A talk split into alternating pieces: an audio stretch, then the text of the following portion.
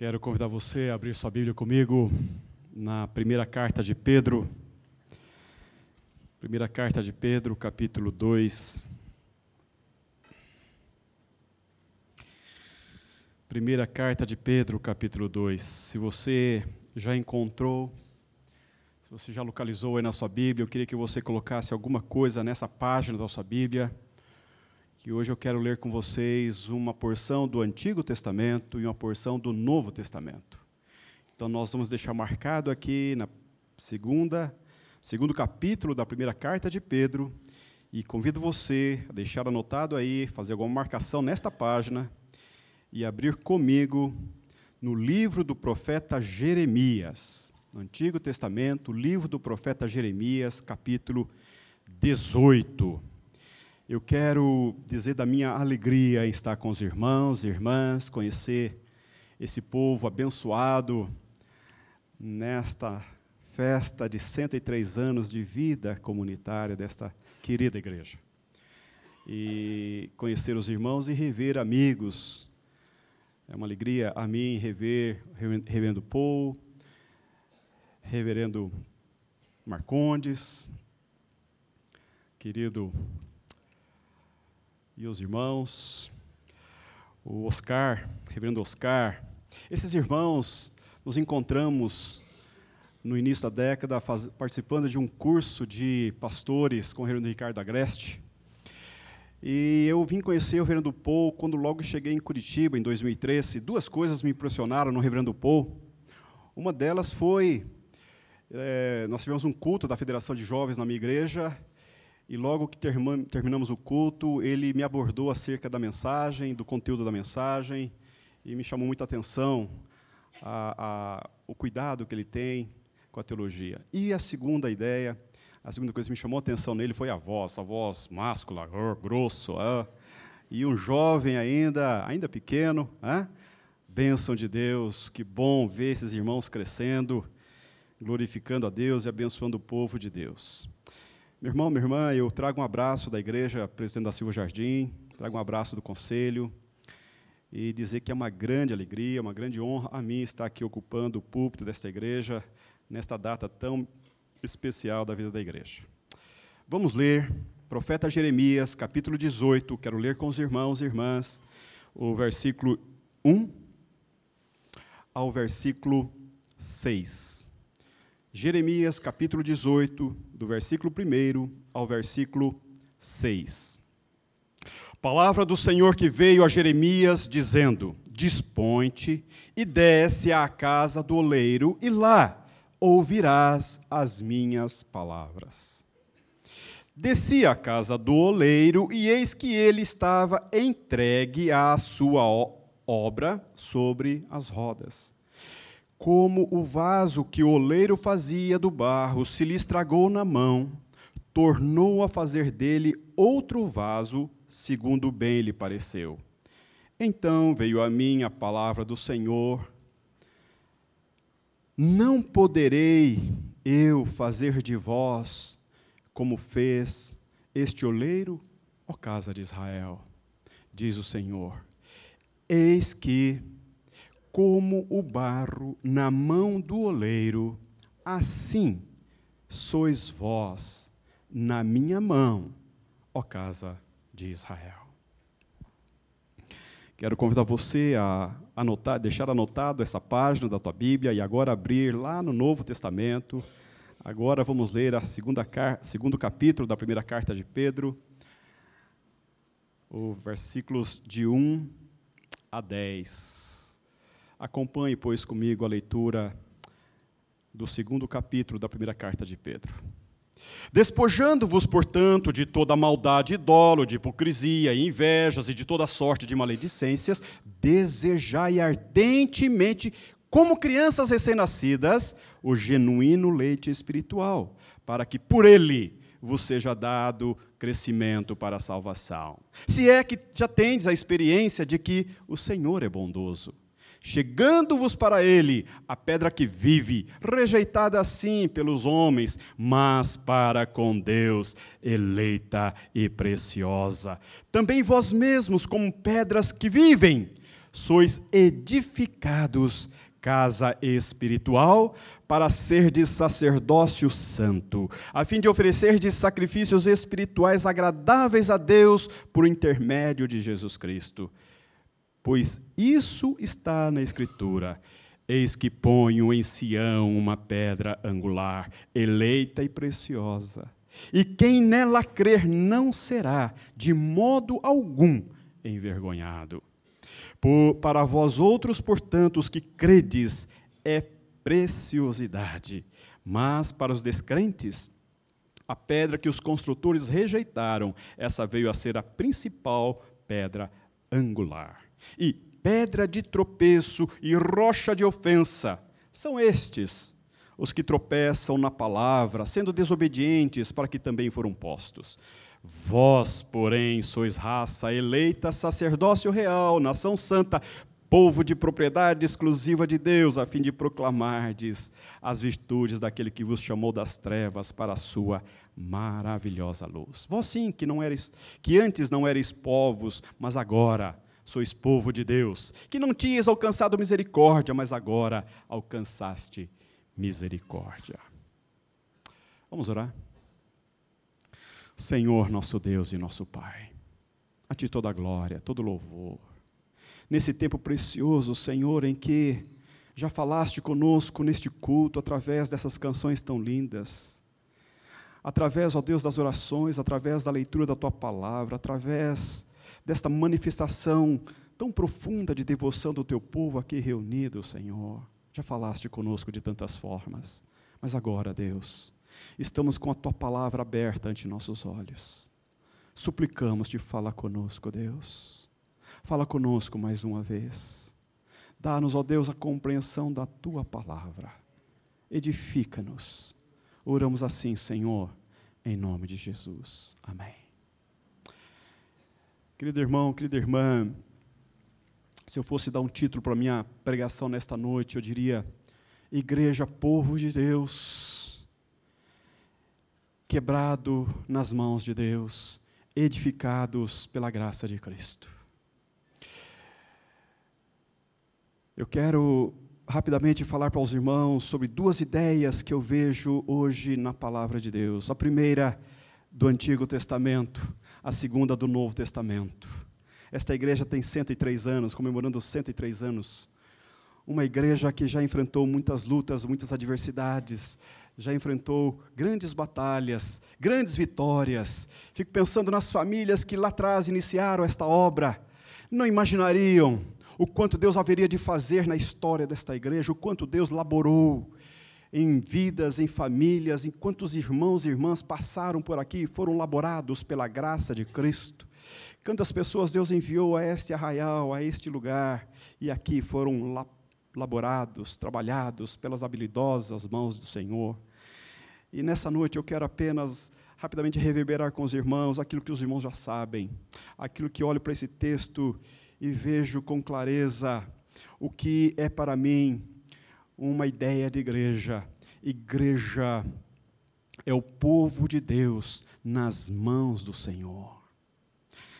Esse texto, essa palavra que o Senhor dá ao profeta, veio ao profeta Jeremias em um tempo em que ele estava sofrendo, estava lidando com grandes prejuízos por conta da mão pesada de Deus na história de Israel, trazendo a sua, sua ira, o seu castigo, punindo o povo pelo desvio, pelo desvirtuamento da vontade de Deus, o povo pelas mãos da Assíria, pelas mãos da Babilônia, estão sentindo a dura mão de Deus. E o profeta Jeremias, um homem de alma tenra, um homem sensível, mas um homem obediente, ele é chamado por Deus a falar palavras que ele não gostaria de dizer, ele é chamado por Deus a dizer palavras duras ao povo, e ele então vai e fala, e o seu coração se arrebenta, a sua alma se dilacera, porque o que Deus vai falar, o que Deus vai fazer, traz a este profeta uma dor descomunal, mas ele é obediente e ele ele então fala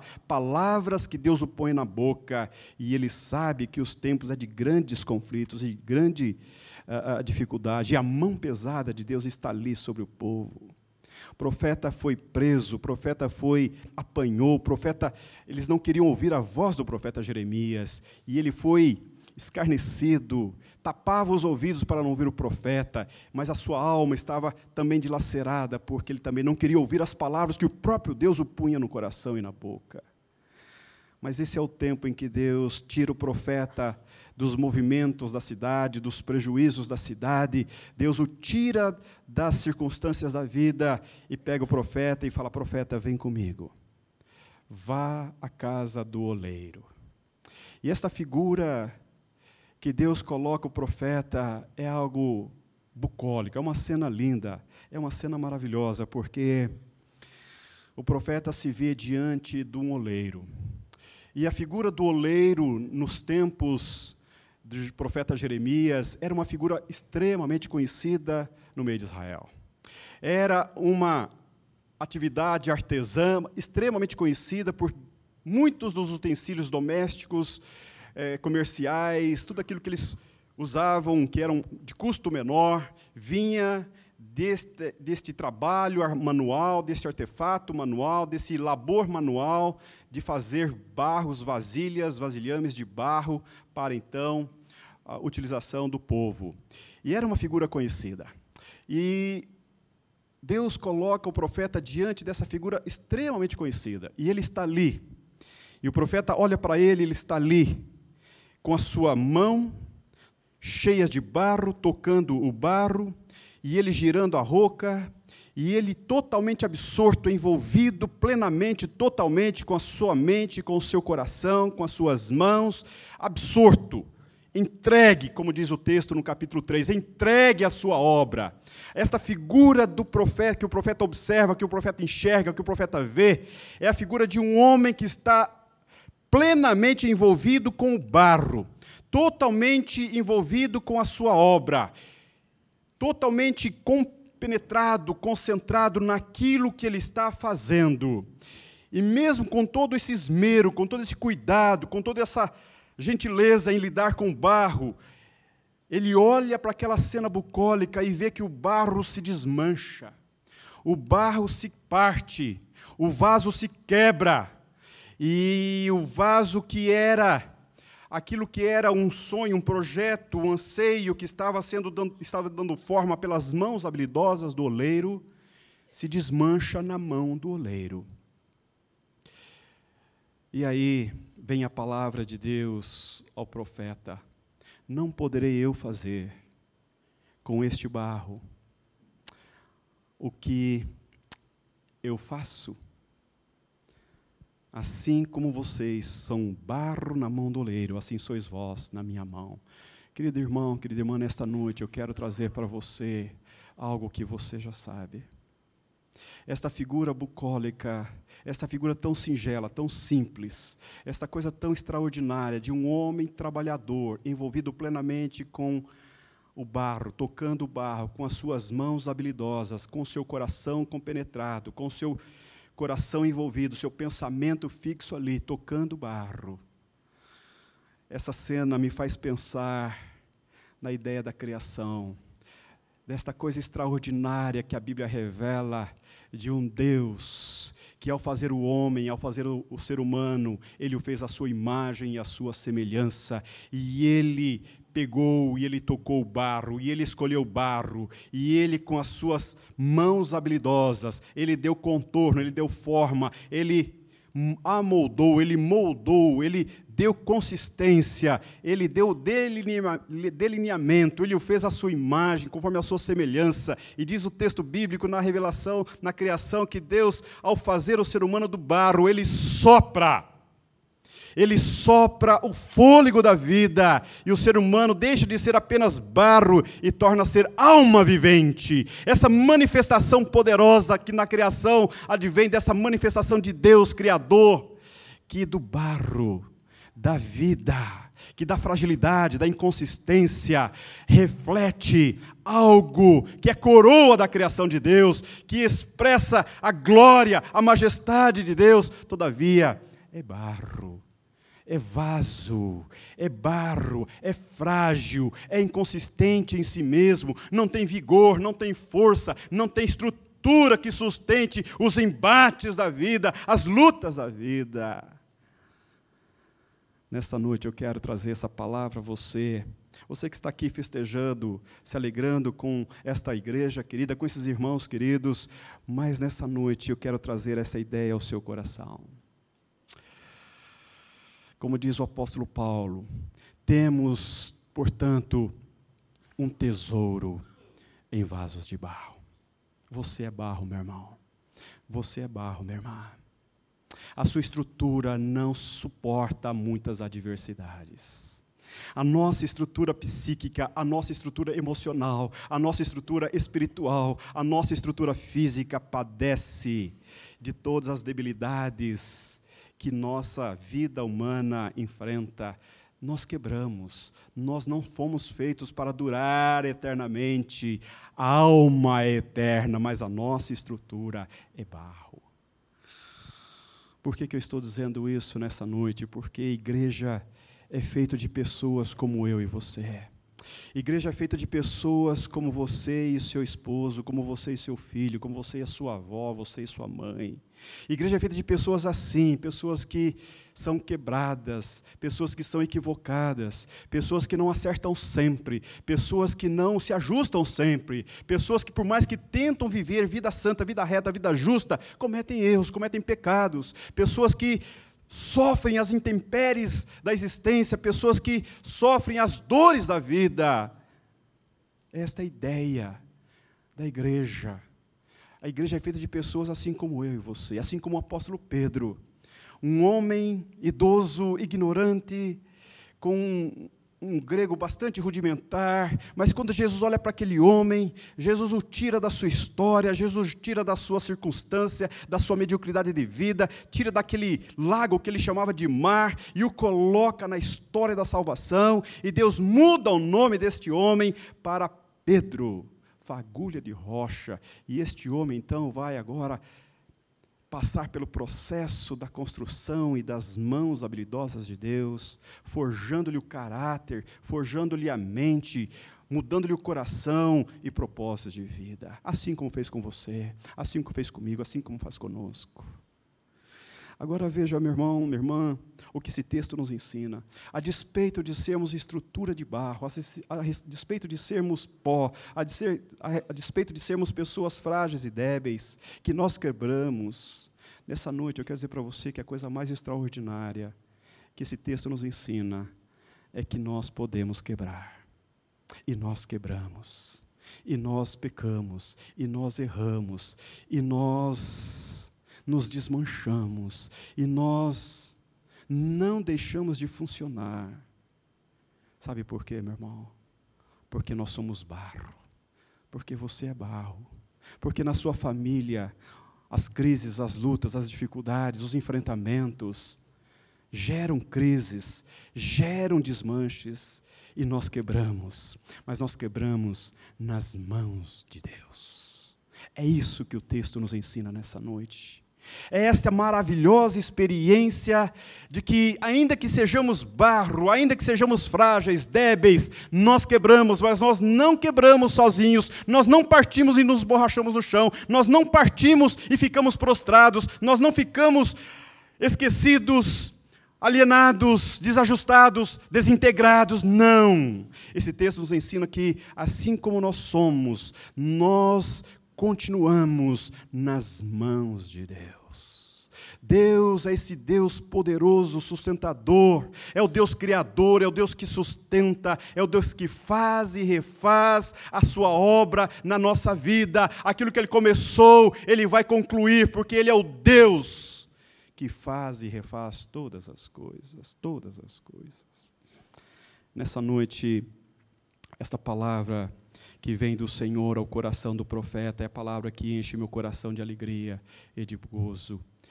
Eis que como o oleiro na mão, o barro na mão do oleiro, assim sois vós na minha mão, ó casa de Israel.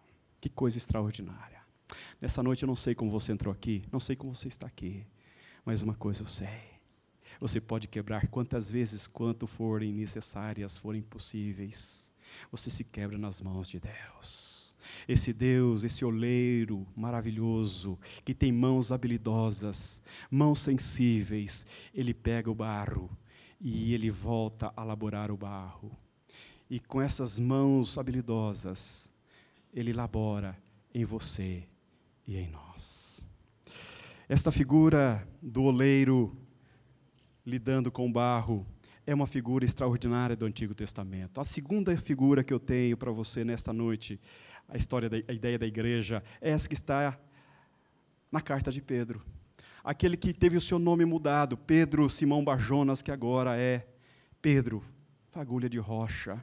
Ele começa esse capítulo dizendo Despojai-vos, despojai-vos, ou seja, despivos de toda maldade, de toda hipocrisia e dolo, de invejas, de toda sorte de maledicências. Ele fala, o convite para participar dessa construção de Deus é que nós nos dispamos, é que nós tiremos as roupas, nos despojemos de nós mesmos, da nossa maldade, da nossa miserabilidade, que nós deixemos de lado a nossa vileza de vida e desejemos ardentemente colocarmos-nos como criança recém-nascido de genuíno leite espiritual e ele vai dizer: se é que o Senhor é bom.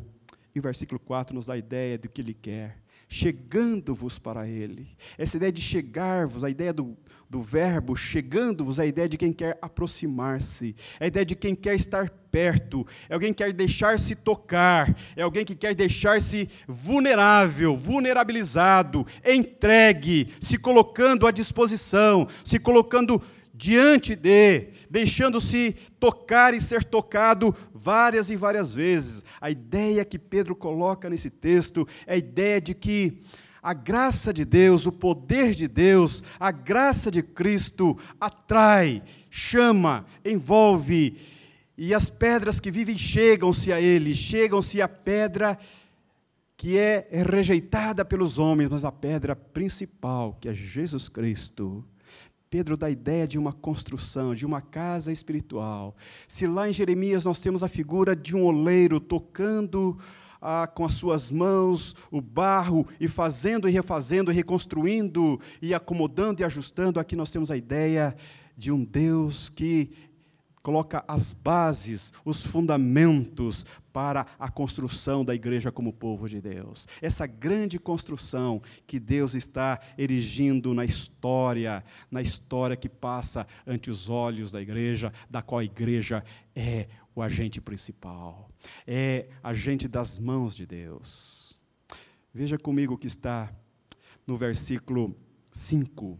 Também vós mesmos, como pedras que vivem, sois edificados casa espiritual para ser de sacerdócio santo.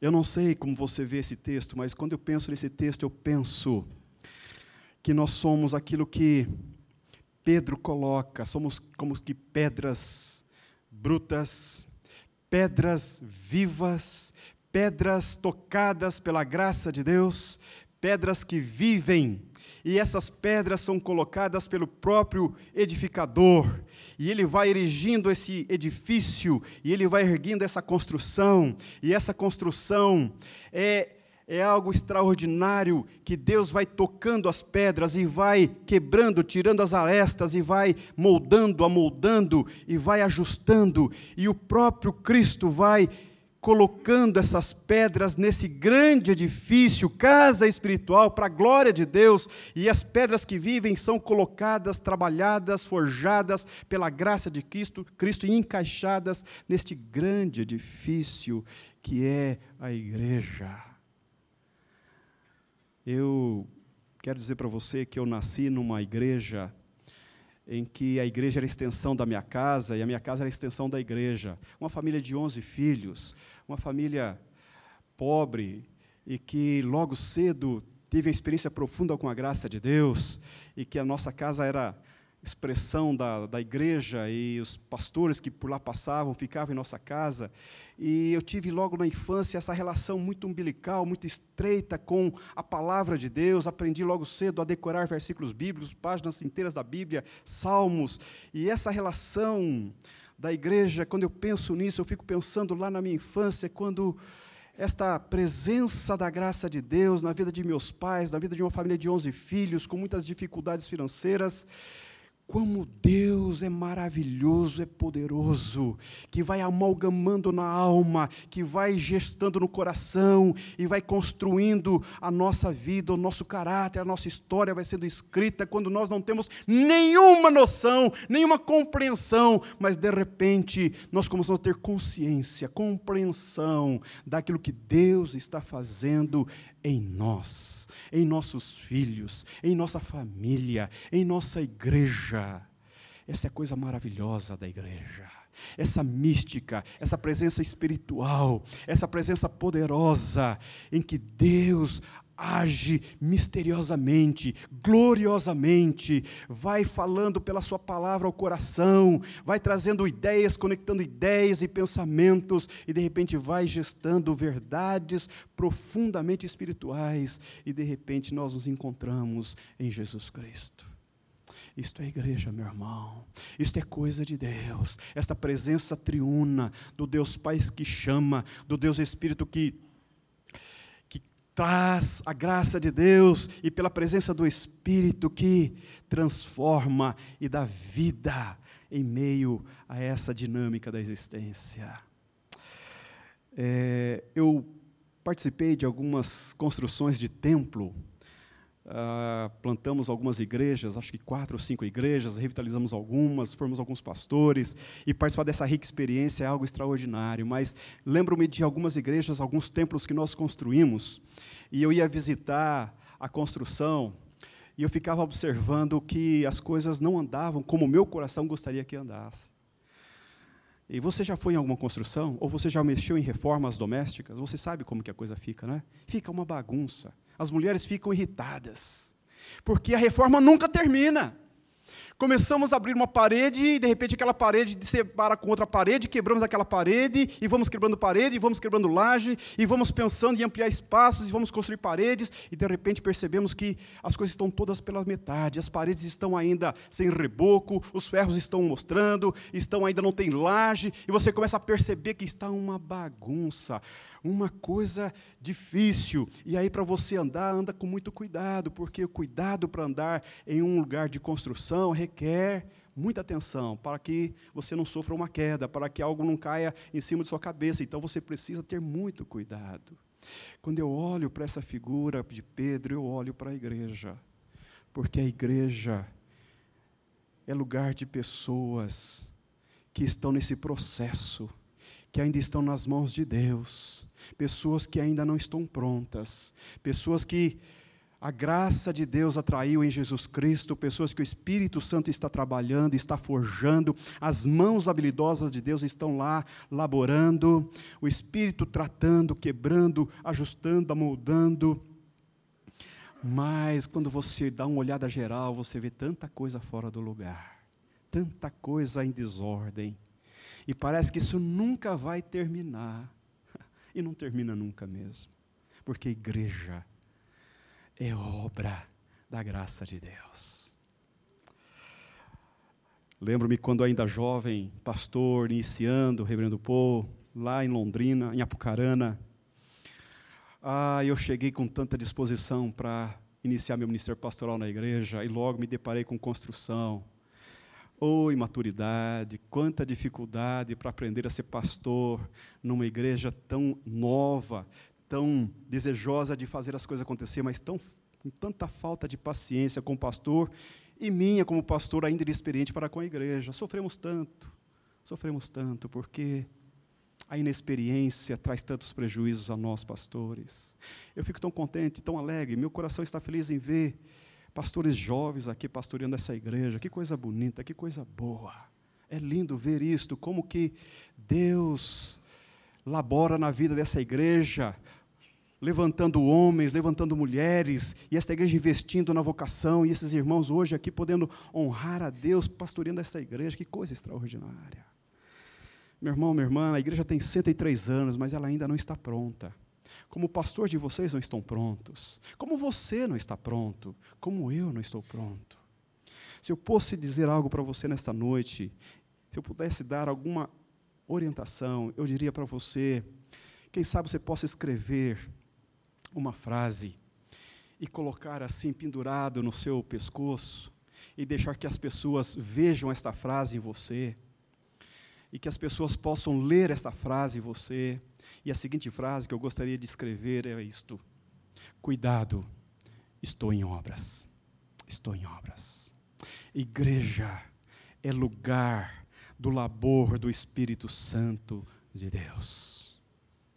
Jürgen Multiman, um teólogo que durante a Segunda Guerra Mundial, este jovem de 19 anos estava na cidade de Hamburgo, e aquela cidade, a guerra já havia terminado, e ela sobrevoa sobre aquela cidade muitos aviões aliados que estão retornando para casa, só que voltando para casa com as bombas tomadas nos seus aviões. Então, para eles não voltarem com as bombas, eles passam por Hamburgo e despejam as bombas sobre aquela cidade. E aquele jovem de 19 anos, de repente se vê numa terra devastada, numa cidade devastada, seus pais morrem, toda a sua família morre, e esse menino perambulando por aquela cidade, por aquela cidade, por aquelas ruas totalmente destruídas, e esse menino encontra um abrigo numa, numa que era uma igreja, e ali naquela igreja toda destruída, ele vê um piano.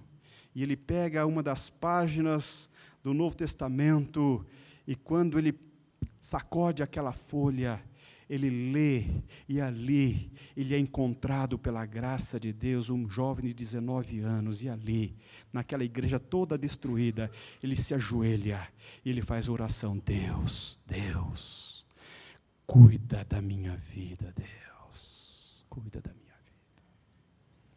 E este jovem agora, sem família, vai ser acolhido e vai aprender a viver para Deus. Ele escreve um livro chamado Igreja Comunidade do Espírito.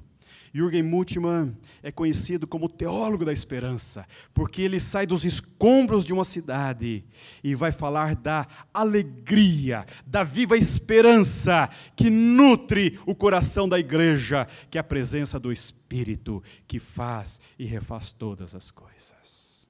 Nessa noite eu quero dizer para você: não importa as quedas, não importa as tragédias, as dificuldades, não importa os os problemas, os pecados, não importa o quantos tombos se levantam, o que importa, meu irmão, minha irmã. Como dizem os assembleianos, eu gosto dessa expressão dos assembleianos: o cair é do homem, mas o levantar é de Deus. Nós podemos cair tantas quantas vezes nós conseguimos cair, mas todas as vezes que nós cairmos, nós caímos nas mãos do oleiro.